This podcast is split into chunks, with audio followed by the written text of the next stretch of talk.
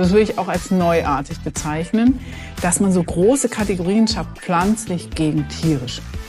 Und das finde ich schon bemerkenswert, weil so funktioniert das natürlich überhaupt nicht. Innerhalb der Familie haben wir da überhaupt keine Diskussion. Ich merke das aber tatsächlich, wenn ich meine Kochstories drehe und Fleisch zeige, dass dann doch die ein oder andere mir dann auch mal einen kotzenden Emoji schickt. Ich glaube, zwei Drittel der deutschen Haushalte trinken noch regelmäßig Milch oder verzehren Milchprodukte. Deswegen ist es Mainstream und sowas wird von heute auf morgen nicht verschwinden. Auch wenn wir von Trends reden, das sind oft Nischenprodukte. In diesem Pflanzenbeton steckt schon auch ein ziemliches Gewicht, weil es geht ja hier um diesen großen Begriff der planetaren Gesundheit. Also nicht die körperliche Gesundheit, sondern wirklich die der gesamten Ökosysteme und noch der Atmosphäre drumherum und auch aller Lebewesen inklusive Tier und Mensch. Willkommen bei Let's Talk Milch, dem Podcast der Initiative Milch. Wisst ihr, was Sterneküche, Celebrities, JungbäuerInnen, Food-Startups und Latteart-KünstlerInnen vereint? Ich bin Tarek und verrate es euch. Hier bei Let's Talk Milch. Hi und herzlich willkommen beim Roundtable Veggie Flexi Was von der Initiative Milch. Schön, dass ihr mit dabei seid. Mein Name ist Tarek und gemeinsam mit drei tollen GästInnen wollen wir heute mal schauen, wie eine gesunde und auch nachhaltige Ernährung ausschaut und welche Rolle dabei Milchprodukte spielen. Nachhaltigkeit ist ja bei vielen von uns ein großes Thema. Wir fahren Zug statt Auto. Wir kaufen gerne auch mal Second-Hand-Kleidung und auch bei Ernährung achten wir darauf, dass vieles umweltbewusst und auch fair ist. Wenn man sich aber mit dem Thema auseinandersetzt, dann merkt man ganz, ganz schnell, hui, hui, hui, es gibt immer wieder neue Empfehlungen, neue Begriffe, regional, saisonal, pflanzenbetont, nährstoffreich, beyond, food und etc. Und ganz ehrlich, da kann man schon mal den Überblick verlieren, aber keine Panik auf der Nachhaltigkeitstitanic, denn jetzt kommen wir ins Spiel. Wir werden euch die neuen Empfehlungen, die neuen Ernährungstipps erklären, was ist neu, was ist vielleicht gar nicht so neu und welche Tipps haben unsere Gästinnen parat, auch wenn es um das Thema Milch geht. Erstmal schön, dass ihr heute mit dabei seid, und zwar Valeska, Daniel Antes und Dr. Silke Lichtenstein. Vielen Dank für die Einladung. Hi, hi. Sehr, sehr gerne. Ich stelle euch drei noch einmal schnell vor. Ich fange bei dir an, Dr. Silke Lichtenstein. Silke, du bist Ökotrophologin. Jetzt meine Frage, was ist eine Ökotrophologin? Das ist eigentlich die Übersetzung für Haushalts- und Ernährungswissenschaften. Wenn man einen Begriff verwenden will, ist es die Versorgung von Menschen. Aber ich habe auch den Schwerpunkt Ernährung studiert, also die Linie Ernährungswissenschaft. Also man kann sagen, du bist auf jeden Fall Ernährungsexpertin und deswegen ja auch heute hier. Du bist aber auch Geschäftsführerin und wissenschaftliche Leiterin bei der Dr. Rainer Wild Stiftung. Mhm.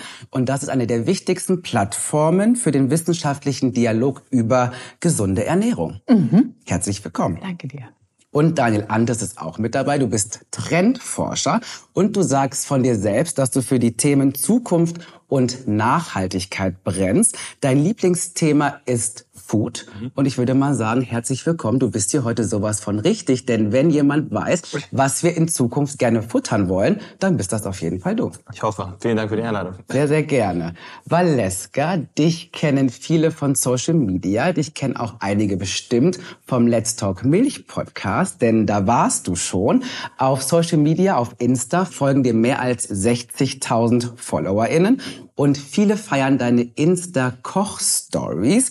Du bist zum siebten Mal Mutter geworden und ich würde sagen, auch bei dir, wenn jemand weiß, was Familien essen und was auch die jungen Leute gerne essen, dann bist das auf jeden Fall du.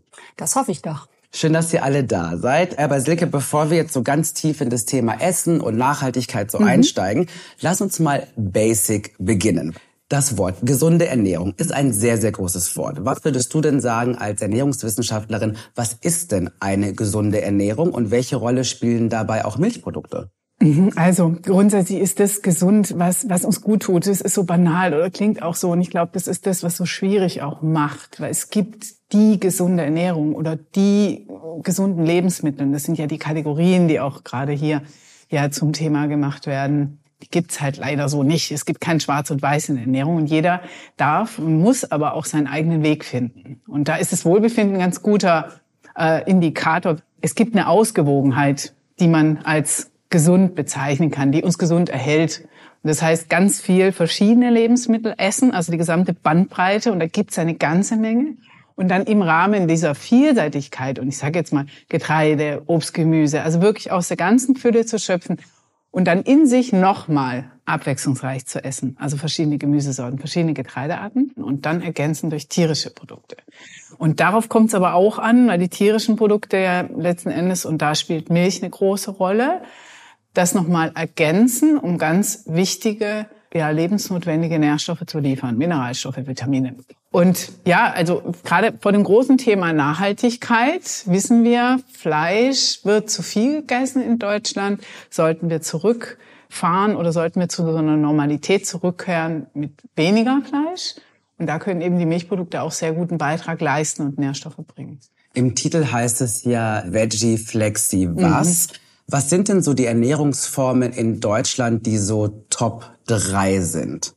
Was, was würdest du sagen? Naja, definitiv eben vegan, vegetarisch, also auch flexitarisch, da ist ja ein gewisser Anteil oder eine Ausnahme mit Fleisch auch nochmal dazu. Aber dann auch eine gute Auswahl oder eben auch hochwertiges Fleisch, nachhaltig erzeugtes Fleisch zu essen. Und ähm, das, was, ähm, glaube ich, auch immer noch so mitschwingt, ist dieses Clean Eating.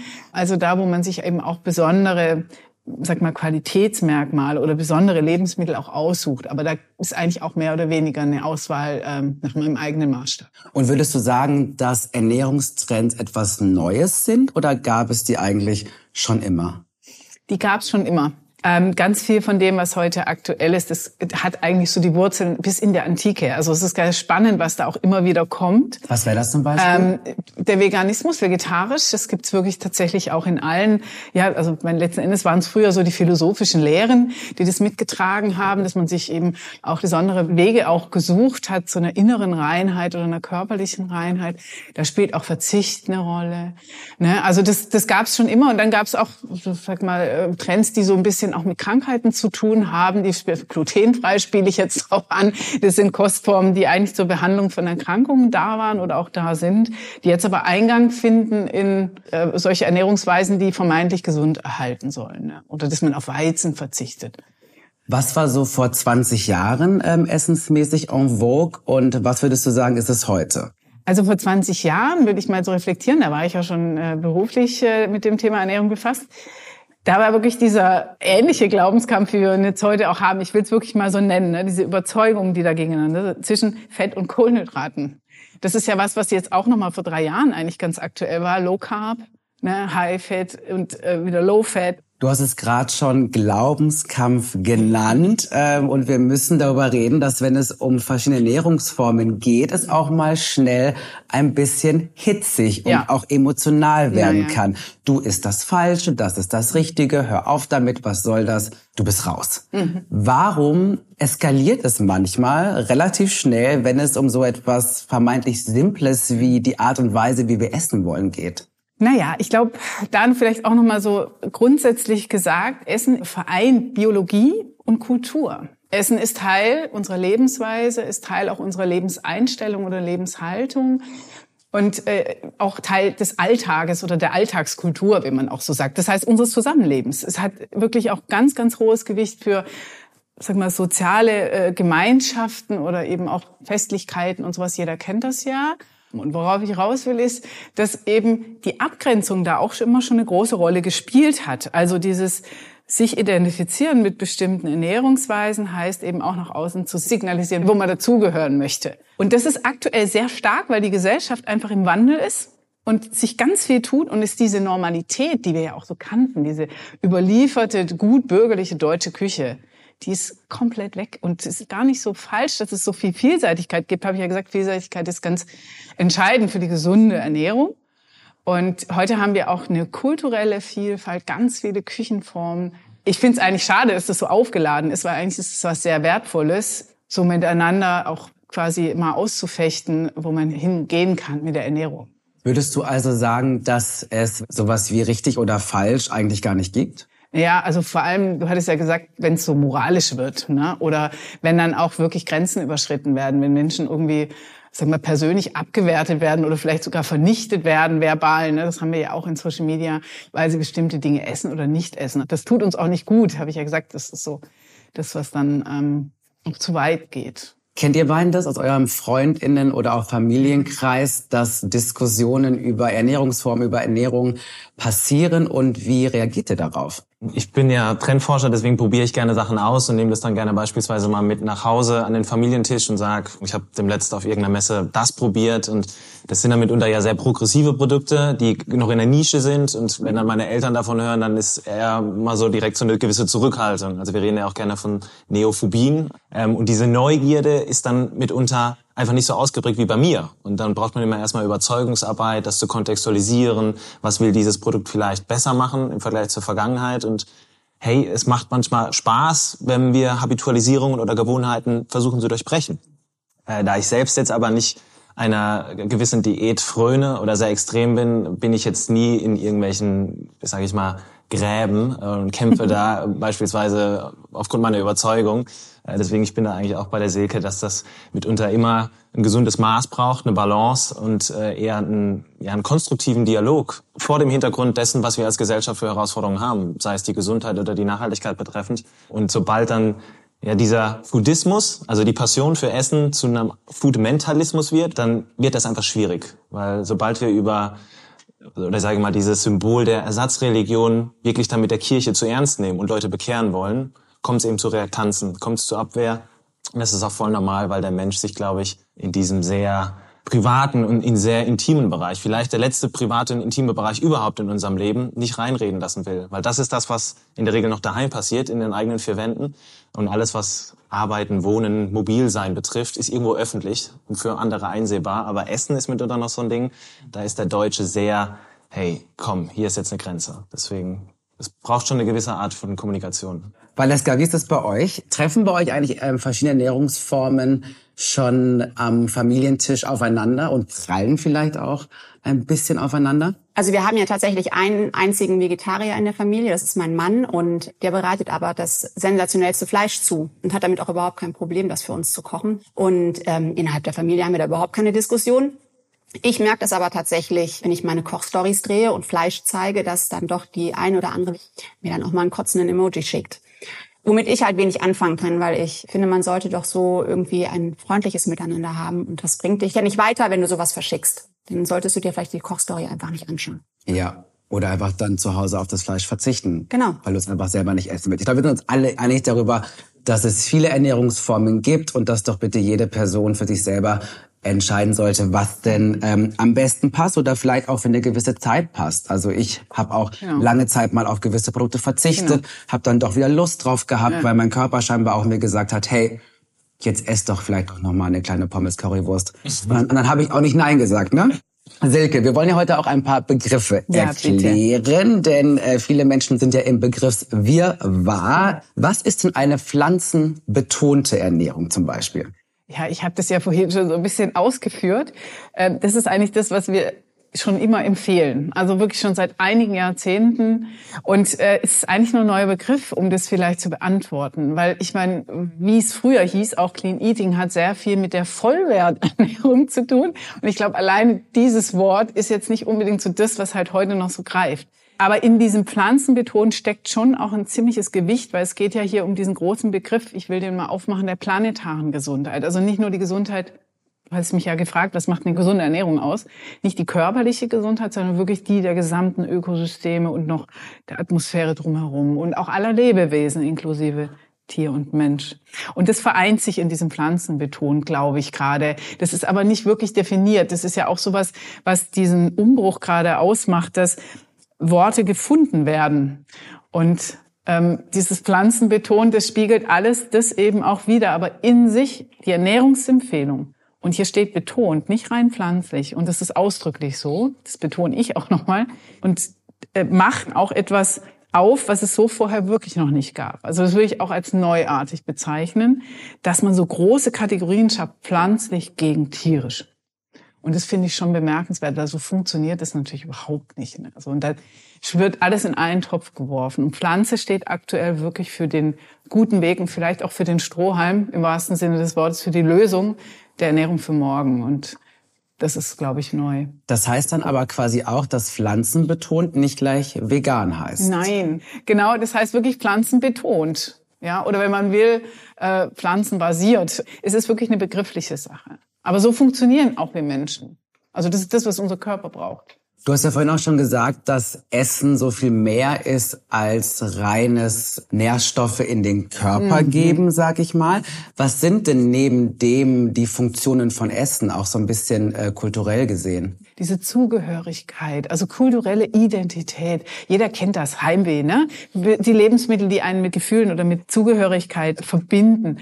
Ich meine, wir haben das alle erlebt in der Pandemie. Ich glaube, diese Funktionen haben wir alle erlebt wenn, was uns fehlt, wenn wir nicht mehr gemeinsam mit Freunden kochen und essen können. Und das ist wirklich aber auch vielleicht sogar überwiegend, was unser Handeln ausmacht oder Verhalten, wenn man es so bezeichnen will. Das, was wir wirklich jeden Tag tun, hat, glaube ich, sehr viel mehr mit diesen zusätzlichen Funktionen zu tun, auch eben ich sag mal, Lebenshaltungen zum Ausdruck zu bringen, Überzeugungen. Und noch ein Stichwort vielleicht reinbringen. Heute ist es eben auch wichtig, kein Einheitsbrei zu essen oder irgendwie eine aus der grauen Masse zu sein. Und das ist, glaube ich, auch nochmal was, was gerade im Essen sehr präsent ist. Ich hebe mich ab von anderen und inszeniere mich auch oder optimiere mich auch. Und das ist wirklich eine wichtige Funktion. Wir brauchen das, auch so dieses sich ausdrucken können. Und vielleicht auch sowas wie Spiritualität. Ne? Da gibt es ja auch diesen Begriff der Ersatzreligion oder Glauben hat man gerade. Das ist für uns halt auch wichtig. Silke, bei mir ist es zum Beispiel so, dass ich jetzt gar nicht mehr so viel Milch mhm. trinke im Sinne von ein Glas Milch mal zwischendurch, aber ich jetzt nicht auf so Dinge wie Käse und Co. verzichten kann und möchte. Ist das etwas, äh, was viele Menschen gerade herumtreibt? Ja, also das ist definitiv was, was wir schon sehen in den Statistiken auch. Ne? Also man hört ja immer, es wird immer weniger Milch getrunken. Wir erleben das auch, Hafermilch, ne? zunehmend gerade so im Kaffee ähm, findet große Beliebtheit. Aber wir haben auf der anderen Seite eben schon auch jetzt eher die höhere Nachfrage nach Käse, also so eine Verschiebung, wenn man so will, eben auch in so ein ja, also sehr genussvolles Lebensmittel, was ja auch sehr vielseitig wieder sein kann. Also da sieht man auch, wie sich eben Gewohnheiten verändern, dass so dieses, dieses Trinkmilch, die gute, gesunde Milch, das hat sich jetzt mehr oder weniger verflüchtigt und es gibt aber einfach eine Verschiebung dann hin zu anderen Milchprodukten, ja, also überwiegend eben auch der Käse oder auch andere gesäuerte Produkte. Und sag mal, gibt es so etwas wie einen Dauerbrenner weltweit, wenn es um Ernährung geht? Also gibt es etwas, was uns in den Unterschiedlichkeiten der Kulturen, was das Essen anbelangt, vielleicht auch vereint? Also etwas, was schon immer überall ging? Es ist tatsächlich so, dass, dass wir Menschen ja auch, ich sag mal, uns weiterentwickelt haben, evolutionsbiologisch oder menschengeschichtlich, wenn man das so nennen will, dass wir tatsächlich auch über tierische Lebensmittel einfach uns, sag mal, weiterentwickeln konnten in der Art und Weise. Und Fleisch war schon immer sehr knapp und es ist es auch heute noch. Aber Milch ist oder Milchprodukte und vor allem halt die haltbar gemachte Milch, gesäuert oder auch äh, Käse, das sind halt Dinge, die es wirklich tatsächlich in sehr, sehr vielen Esskulturen weltweit gibt. Und deswegen finde ich auch Milch ein unglaublich spannendes Lebensmittel, weil es ist ja eigentlich ein Naturprodukt und trotzdem so etwas, was bis heute in den unterschiedlichsten Facetten und gerade in diesem multikulturellen Essen, was wir ja auch heute in Deutschland haben, sehen wir das halt wirklich, dass diese Produkte da tatsächlich sowas wie ein Dauerbrenner sind. Und das finde ich ganz toll. Es gibt immer noch was Neues, Gir oder, oder Lassi, solche Dinge waren ja vor 20 Jahren vielleicht noch nicht so präsent. Dann lasst uns jetzt gerne vom Dauerbrenner hin zum Trend. Daniel, das ist dein Department, würde ich mal sagen. Was sind denn so die Trends, wenn es um das Essen von morgen geht? Also das äh, verhält sich ähnlich wie mit den Ernährungsformen. Es gibt nicht diesen einen Trend. Das lässt sich in der Regel dann in den Medien oder wenn Unternehmen das in ihre PR oder Marketing packen, relativ einfach darlegen, dass man immer eine schöne Headline hat und die Zukunft ist flexitarisch, ist Beyond Meat, ist Insekten oder was auch immer. Das macht erstmal eine gute Headline und erzeugt Aufmerksamkeit, aber verzerrt definitiv unsere Wahrnehmung von dem, was eigentlich passiert. Als Trendforscher gucke ich nicht in eine Glaskugel oder in die Zukunft, sondern ich beobachte die Gegenwart, weil die Zukunft passiert eben im Heute und Hier und das macht es eigentlich voll spannend, weil hier ist sie greifbar und hier ist sie gerade im Entstehen und dementsprechend gibt es so gesehen viele Strömungen, wo wir merken, die Gesellschaft verändert sich aufgrund von Megatrends. Das ist sowas wie die Gesundheit, wie die Nachhaltigkeit, wie die Mobilität, aber auch die Globalisierung. Und das macht es eigentlich sehr spannend, weil man weiß, es passiert gerade sehr viel. Und mitunter sind diese Strömungen dann auch, das ist eben auch angesprochen worden, ein bisschen widersprüchlich. Weil unser Hirn mag es eigentlich, wenn Sachen einfach sind. Deswegen im Idealfall können wir sagen, Zukunft ist linear. gestern war es so, heute ist es so, deswegen ist es morgen so. Also gucken wir auf den Milchkonsum, ist halt rückläufig. Ideale Erzählung ist, in Zukunft trinken wir keine Milch mehr, aber das ist falsch, weil das geht an der Komplexität unserer Gesellschaft vorbei. Und es gibt da immer so gesehen Trend und Gegentrend. Du hast auch von Veganismus und Fleischkonsum gesprochen. Wenn ich nachher wieder an den Bahnhof gehe und schaue die Magazine an, in der Regel mit der höchsten Auflage, habe ich da die Vegan und die Beef direkt nebeneinander da liegen. Und wir fragen uns zwangsläufig, werden wir jetzt alle VeganerInnen oder bleiben wir die Karnivoren, die wir vielleicht mal waren? Zukunft passiert in der Regel im Dazwischen. Das heißt, zwischen den Extremen, weil nur da ist sie so gesehen massentauglich, ist sie mainstreamfähig. Und deswegen haben wir den Flexitarismus als große Veränderung unserer Zeit, wo jetzt je nach Studie die Hälfte oder 60 Prozent der Haushalte sagen, sie reduzieren den Fleischkonsum, aber achten auf Dinge wie Qualität, Herkunft, Transparenz.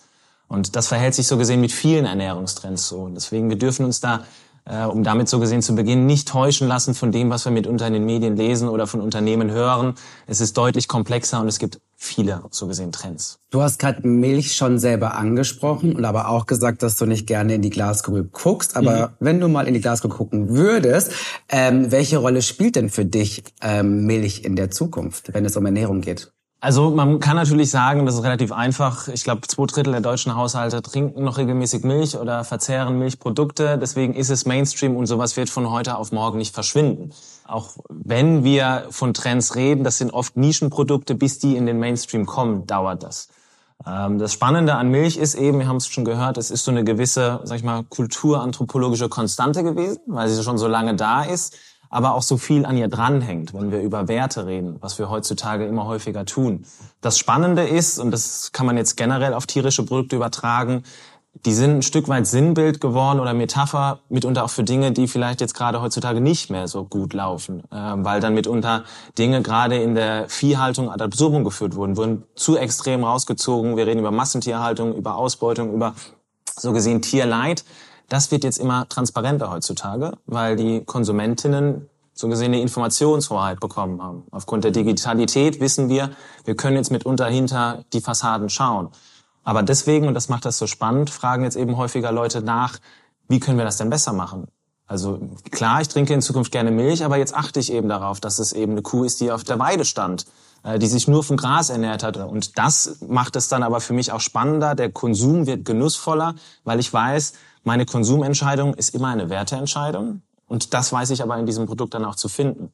Ähm, dementsprechend äh, kann man so sagen, wenn man das jetzt wirklich pauschalisieren würde, äh, der ganze Pflanzenmilch oder Pflanzendrink Trend ist so gesehen auch ein Stück ein Weckruf für die, sag ich mal, Old Food Economy, weil es sind ja neue Produkte, wenn wir über Hafer, Soja und Co. sprechen, dass die sich jetzt auch ein Stück weit wieder neu erfindet und auf neue gesellschaftliche, individuelle Bedürfnisse reagiert, wie eben Transparenz, Nachhaltigkeit, Gesundheit. Daniel, du hast gerade schon Transparenz angesprochen. Ähm, was sind noch so Tipps, die du für LebensmittelproduzentInnen hast beim Thema zukunftsfähig sein? Also was fordern KonsumentInnen von den ProduzentInnen? Transparenz ist so gesehen das, das Mantra der Stunde und ähm, wir alle haben aber Lust auf gesunde, auf gute, auf äh, Lebensmittel, die Spaß machen, aber die uns was Gutes tun und äh, Silke hat angesprochen, auch dem Planeten im besten Fall. Deswegen als Hersteller in heutzutage transparent und glaubwürdig kommunizieren ist so gesehen, glaube ich, die Maßnahme Nummer eins für die nächsten Jahre. Also warum macht das Sinn, dass wir dieses Produkt anbieten? Was ist dein Mehrwert? Was ist der Mehrwert für den Planeten? Und dieser Drahtseilakt so gesehen ist sehr schwierig und den wirklich so authentisch und glaubwürdig rüberzubringen, das ist, glaube ich, die Kunst der Stunde. Und deswegen reden wir nicht von Konsumentinnen, sondern Prosumentinnen. Das heißt, ei, ei. Konsumentinnen, die hinter die Fassade in die Produktion schauen wollen. Das heißt, wir gucken entlang der Wertschöpfungskette. Der Stephen Paul, ein Foodblogger, hat mal gesagt, der fertige Teller ist nicht mehr das Maß aller Dinge, es geht um den Weg dorthin. Und gerade die jüngeren Generationen fragen danach. Und die wissen aber, sie können das mit zwei Klicks relativ schnell rausfinden. Und entweder erzählst du die Story, wie sie ist, oder du bist relativ schnell dann aufgeflogen. Ich glaube, Transparenz ist wirklich sehr, sehr wichtig. Also ich bin Prosument. Das gefällt mir gut. Das Ding ist aber auch da schon wieder, haben wir wieder so ein Momentchen von neue Trends, die vielleicht gar nicht so neu sind, bekommen jetzt dann doch auch schnell wieder ein neues Wort. Weil jetzt werde ich quasi vom Konsumentin, werde ich zur Prosumentin. Das kann schon überfordern, oder? Definitiv, klar. Aber am Ende des Tages hilft uns das ein Stück weit in dieser, sage ich mal, extrem überladenen Welt klarzukommen. Also es geht ja immer um Reduktion, damit Informationen oder Dinge einfacher verdaulich sind, wenn wir schon beim Essen sind. Äh, deswegen orientieren wir uns an Labels oder wir orientieren uns an Ernährungsweisen, weil sie die Komplexität draußen einfach ein bisschen reduzieren. Ähm, also man kann ja wirklich sehr schnell erschlagen sein. 20 Erdbeermarmeladen, what? Welches ist denn jetzt nun die beste für mich? Welche ist vegan? Welche ist die gesündeste? Welche ist die nachhaltigste? Ähm, und äh, oft verbringen wir dann mehr Zeit, so gesehen, mit der Konsumentscheidung als mit dem Konsum selbst. Und das zeigt uns wieder, dass das System eigentlich ein Stück weit wirklich aus dem Ruder gelaufen ist. Und wir brauchen Orientierung, wir brauchen Kuratierung, wir brauchen Struktur. Und alles, was da hilft, ist gerne gesehen, glaube ich. Dank Silke weiß ich ja jetzt, was pflanzenbetont heißt.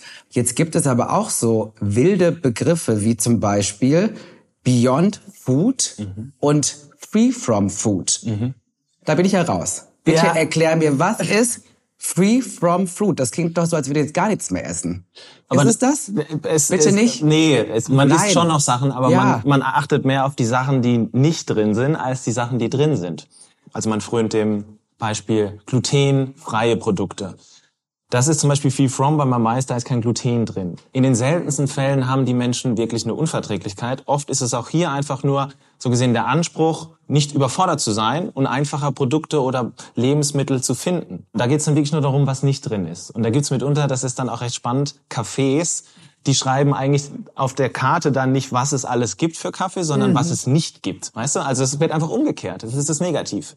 Mhm. Und das soll eigentlich auch nur Orientierung helfen. Und Beyond Food? Beyond ist eigentlich all das, was gerade hauptsächlich, sage ich mal, jetzt im, Silicon Valley oder in Israel passiert, wo wir gänzlich neu drüber nachdenken, wie wir Lebensmittel herstellen. Also das sind dann oft die Sachen, die in Reagenzgläschen, in Bioreaktoren, die vermeintlich unnatürliche Herstellung quasi von Lebensmitteln, wo wir beispielsweise Fleisch ohne ein totes Tier herstellen können, wo wir beispielsweise Milchprodukte ohne ein Tier herstellen können. Valeska, es ist ganz schön viel los auf dem Foodmarkt. Äh, wie ist es bei euch zu Hause? Spielen da Foodtrends eine Rolle? Also bei uns zu Hause am Küchentisch geht es auf jeden Fall nicht so interessant wissenschaftlich zu. Und ähm, ich finde das wirklich unglaublich spannend, was die beiden hier gerade erzählt haben. Nee, bei uns ist es wirklich so, da gibt's auch keine großen Diskussionen. Wir kochen ja ähm, viel, also meist zweimal am Tag miteinander. Und ähm, jedes Kind kann sich so seine Portion da rausnehmen, die es mag. Also ich koche quasi ein Hauptgericht und der eine isst dann vielleicht mal nur die Nudeln mit Pesto, der andere mit ähm, Bolognese. Essen ist bei uns echt Genuss. Und das heißt, ihr kocht dann auch meistens zusammen? Das Mittagessen koche ich immer alleine. Da sind die Kinder ja in der Schule ähm, oder in der Uni. Also wenn der Große auch mal in Köln ist, dann ähm, hilft er vielleicht zwischendurch mal. Ähm, aber das zum Beispiel das Tischdecken ist bei uns halt auch total wichtig. Also wir haben immer eine das hört sich jetzt so spießig an, aber eine schön gedeckte Tafel, weil ich finde, das ist irgendwie auch für die Kinder total wichtig, weil das ja auch den Wert des Essens vermittelt. Und merkst du vielleicht aber trotzdem auch eine Veränderung ähm, an den Produkten, die bei euch auf dem Tisch landen? So ein bisschen auch, ich meine, du bist siebenfache Mutter, das ist eine riesen Zeitspanne. Hat sich euer Essverhalten über die Jahre vielleicht auch ein bisschen verändert? Also ich muss ganz ehrlich sagen, dass zum Beispiel der Kleinste, das ist wirklich verrückt, also der ist ja noch nicht mal zwei Jahre alt, der isst alles. Und bei den Großen war das schon so, dass ich irgendwie immer dachte, ich kann das gar nicht mögen oder sie kann das gar nicht, ähm, das geht gar nicht. Und der Kleine, der isst auch so eine ayurvedische Bowl, wo ich dann nur denke, es ist total verrückt, wieso isst er das? Aber vielleicht ist es ja eigentlich normal, dass Kinder das essen. Und wir machen da viel zu viel Bromborium drum. Und ähm, ich glaube schon, dass unser Essverhalten war schon fleischlastiger, als die großen Kleinen waren. Also wir essen jetzt wirklich weniger Fleisch. Und ähm, deswegen haben die sich jetzt auch total auf die Oma gefreut, die ähm, so richtig Hausmannskost kocht, wenn ich nicht zu Hause bin. Und ja, doch, es ist schon gemüselastiger geworden. Und sag mal, welche Rolle spielen Milchprodukte bei euch am Küchentisch? Ähm, wir haben ja zum Beispiel den Milchreismontag, also da koche ich ja echt immer montags mhm. Milchreis. Wir essen viel Joghurt. Und ähm, die Mädels trinken immer morgens einen Kakao, also auch mit richtiger Kuhmilch. Du bist ja auf Social Media super aktiv. Ich habe schon vorhin gesagt, du machst deine berühmten und gefeierten Insta-Koch-Stories. Mhm. Ähm, was für Gerichte sind das so und welche Gerichte kommen bei deiner Community am besten an? Ich glaube, bei denen kommt vor allem gut an, dass das wirklich so easy peasy Gerichte sind, die man wirklich für die Familie kochen kann. Zum Beispiel haben wir den Lachsfreitag. Bei uns gibt's immer freitags Lachs äh, mit Gemüse und Reis. Ich und das mit den Tagen. Ja, voll. ja. Wenn man so einen Rhythmus hat mhm. innerhalb von so einem Gerüst, können sich Kinder total gut bewegen. Und ähm, wenn wir zum Beispiel den Lachsfreitag haben, dann können die ähm, sich Lachs mit Reis nehmen oder die essen den Lachs nur mit dem Gemüse oder halt das ähm, komplette Gericht. Die können sich das immer so wählen, wie sie es gerne selber mögen. Und ähm, bei uns gilt so ein bisschen, man probiert alles, man muss es aber dann nicht aufessen. Also wenn man es nicht mag, dann lässt man es, darf man es auch liegen lassen.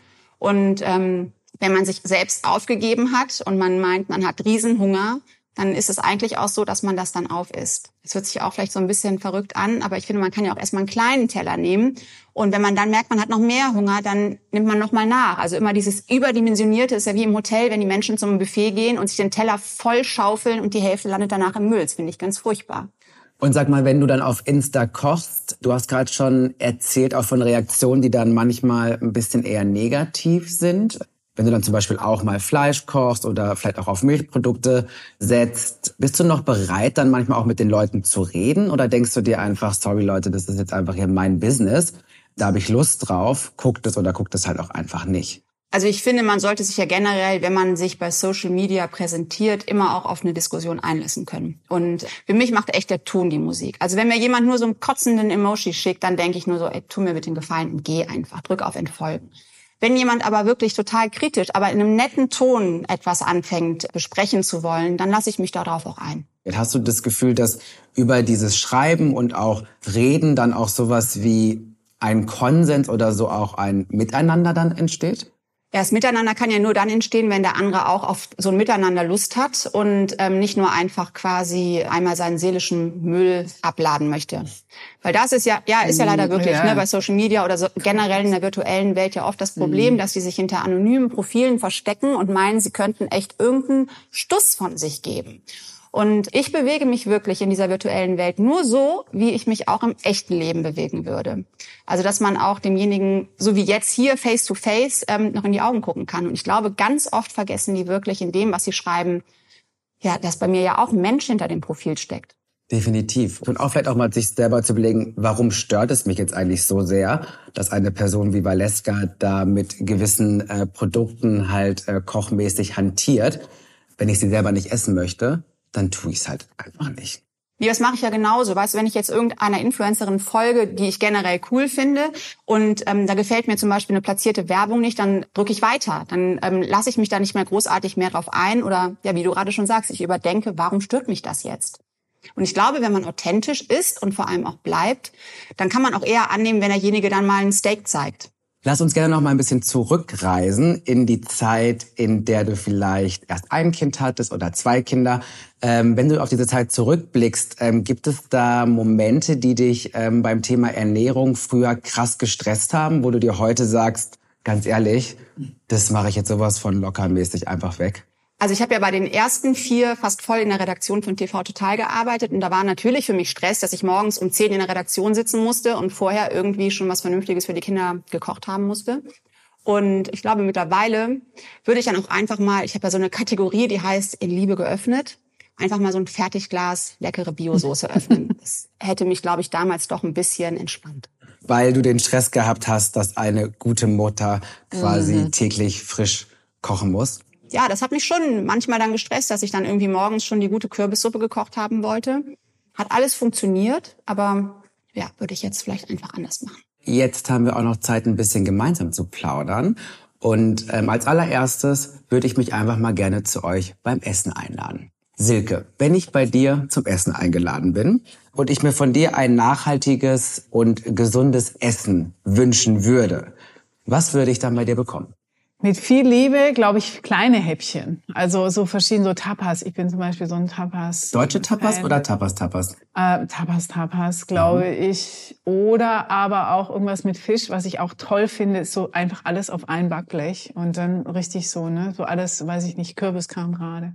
Sowas kann ich mir vorstellen, dann auch vielleicht sogar mit Fisch. Es ist einfach, es ist nachhaltig. Also wenn viel Gemüse dabei ist, ja. Viel Gemüse ist eh dabei. Und es ist etwas, was man einfach mal schön in den Ofen schieben kann. Währenddessen trinken wir ein Glas Wein und warten darauf, dass das fertig wird. Ja, das da bin ich schätze dabei. ich sehr, oder? Daniel, was würde ich bei dir zu essen bekommen? Ich würde wahrscheinlich wirklich super basic äh, irgendwas Italienisches machen und wahrscheinlich auch etwas, was sich entzerren lässt. Also ich würde wahrscheinlich einen Ciabatta selbst backen und dann quasi Antipasti erreichen, weil äh, Oliven und getrocknete Tomaten und so ein Zeug, da muss man eh nicht viel kochen. Ähm, aber dann gäbe es natürlich eine selbstgemachte Pasta, aber die dann so gesehen wirklich vom Scratch. Valeska, äh, was gibt es bei dir zu essen? Und bei dir, weil ich ja weiß, dass bei euch äh, Milch auch eine große Rolle spielt, würde ich mir ein Milchgericht wünschen. Dann kommst du wirklich ähm, am besten montags. Dann gibt's ja als Dessert den Milchreis mit frischem Apfelkompott, Zimt und Zucker. Also als Dessert. Und ähm, vorher, also einfach weil es auch wirklich gut mit der Familie ähm, kompatibel wäre, wäre auch bei uns tatsächlich eine Lasagne. Die machen wir immer für die einen mit Hackfleisch und für die anderen nur mit Gemüse. Und das kannst du auch super in einer Auflaufform zum Beispiel machen. Mhm. Und was da wirklich super ist, gar nicht diese festen kleinen ähm, Lasagneplatten, sondern frischen Pastateig. Den gibt's auch mittlerweile im Kühlregal, weil es einfach viel, viel besser schmeckt. Sagt mal, ähm, ich habe manchmal das Gefühl, dass beim Thema Milch es auch eventuell zu einem Generationsunterschied kommen könnte. Dani, wie blickst du als Trendforscher auf das Thema Milch und auch ähm, im Kontext von einem vermeintlichen Generationsunterschied? Also ich glaube mal, jetzt vor kurzem auch gelesen zu haben, die GfK, ähm, die untersucht das ja regelmäßig mit Marktforschung generell, was so gesehen Konsumstatus quo in der deutschen Gesellschaft ist dass die Milchreduzierer mitunter nicht nur in einer Altersgruppe sind. Also so gesehen, du hast eigentlich Altersgruppen hinweg, so gesehen jetzt ein Stück weit einen reduzierten, bewussteren Milchkonsum. Also wirklich von den, sag ich mal, iBrains, also Generation Alpha, Z bis zu den Millennials, aber auch Babyboomern. Aber dass man zum Beispiel sieht, dass wenn wir auf so Dinge wie Haushaltseinkommen oder Pro-Kopf-Einkommen schauen und auch mitunter, jetzt sage ich mal, Bildungsstand, dass da natürlich die Menschen, die mehr verdienen und eine höhere Bildung genossen haben, eher bereit sind, beispielsweise auf Milch zu verzichten und sich umzuorientieren oder mal was auszuprobieren. Und generell, das untersucht ja auch die Bundesregierung jährlich, sage ich mal, diese Neugier beispielsweise noch weiter zu gehen und nicht nur plant-based, sondern auch potenziell Insekten oder In-vitro-Sachen, also all das, was wirklich jetzt ganz, ganz neu ist zu probieren, da sind wir wirklich dann bei den jungen Menschen. Also die sind viel offener, weil sie aber auch, sage ich mal, viel mehr mit den Dingen in Berührung kommen aufgrund ihrer Digitalität. Das heißt, mhm. die sind auch viel mehr am Puls der Zeit, als es meine Eltern oder Großeltern je sein konnten. Und deswegen ist da, glaube ich, einfach eine gewisse, sage ich mal, äh, Exposition gegenüber diesen Themen viel mehr gegeben.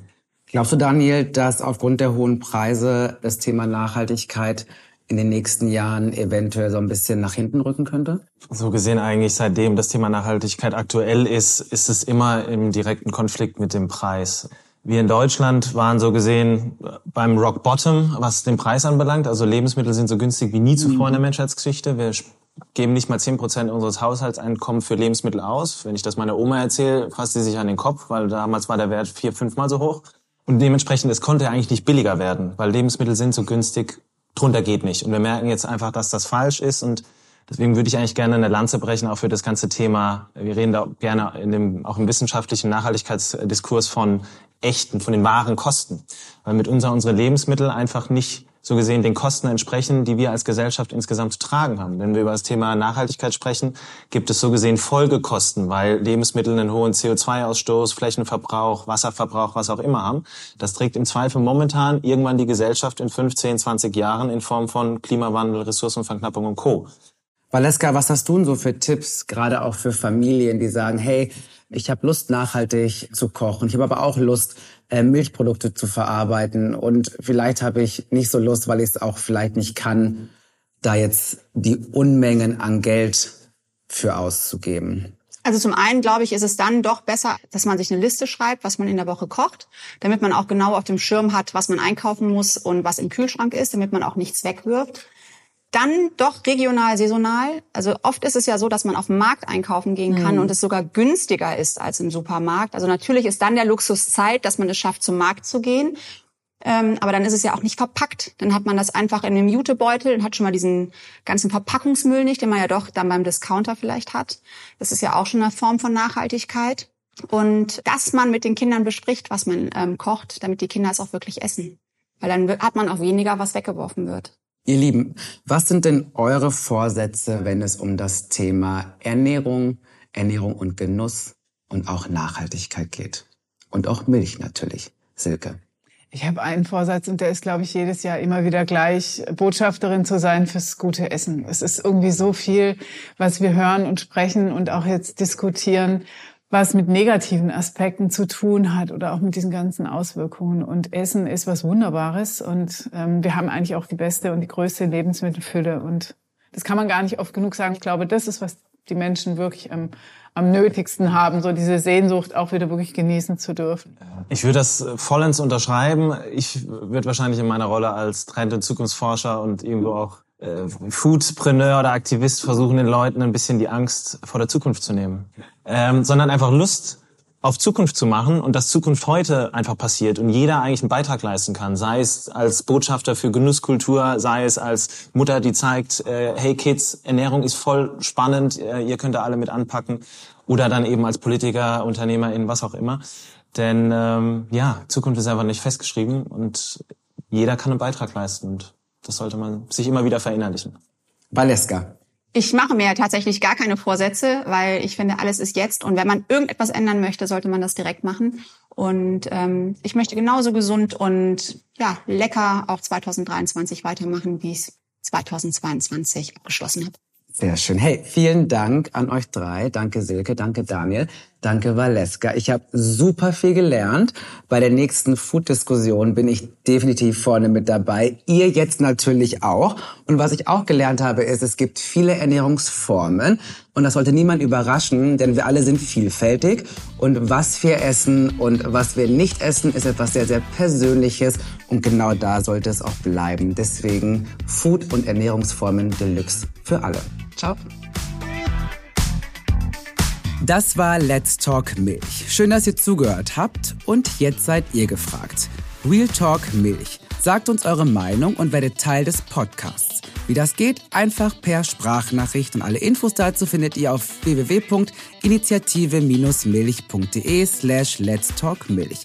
Ob unterhaltsam oder kontrovers, verrat uns, was ihr über das Thema Milch denkt und was ihr noch wissen möchtet.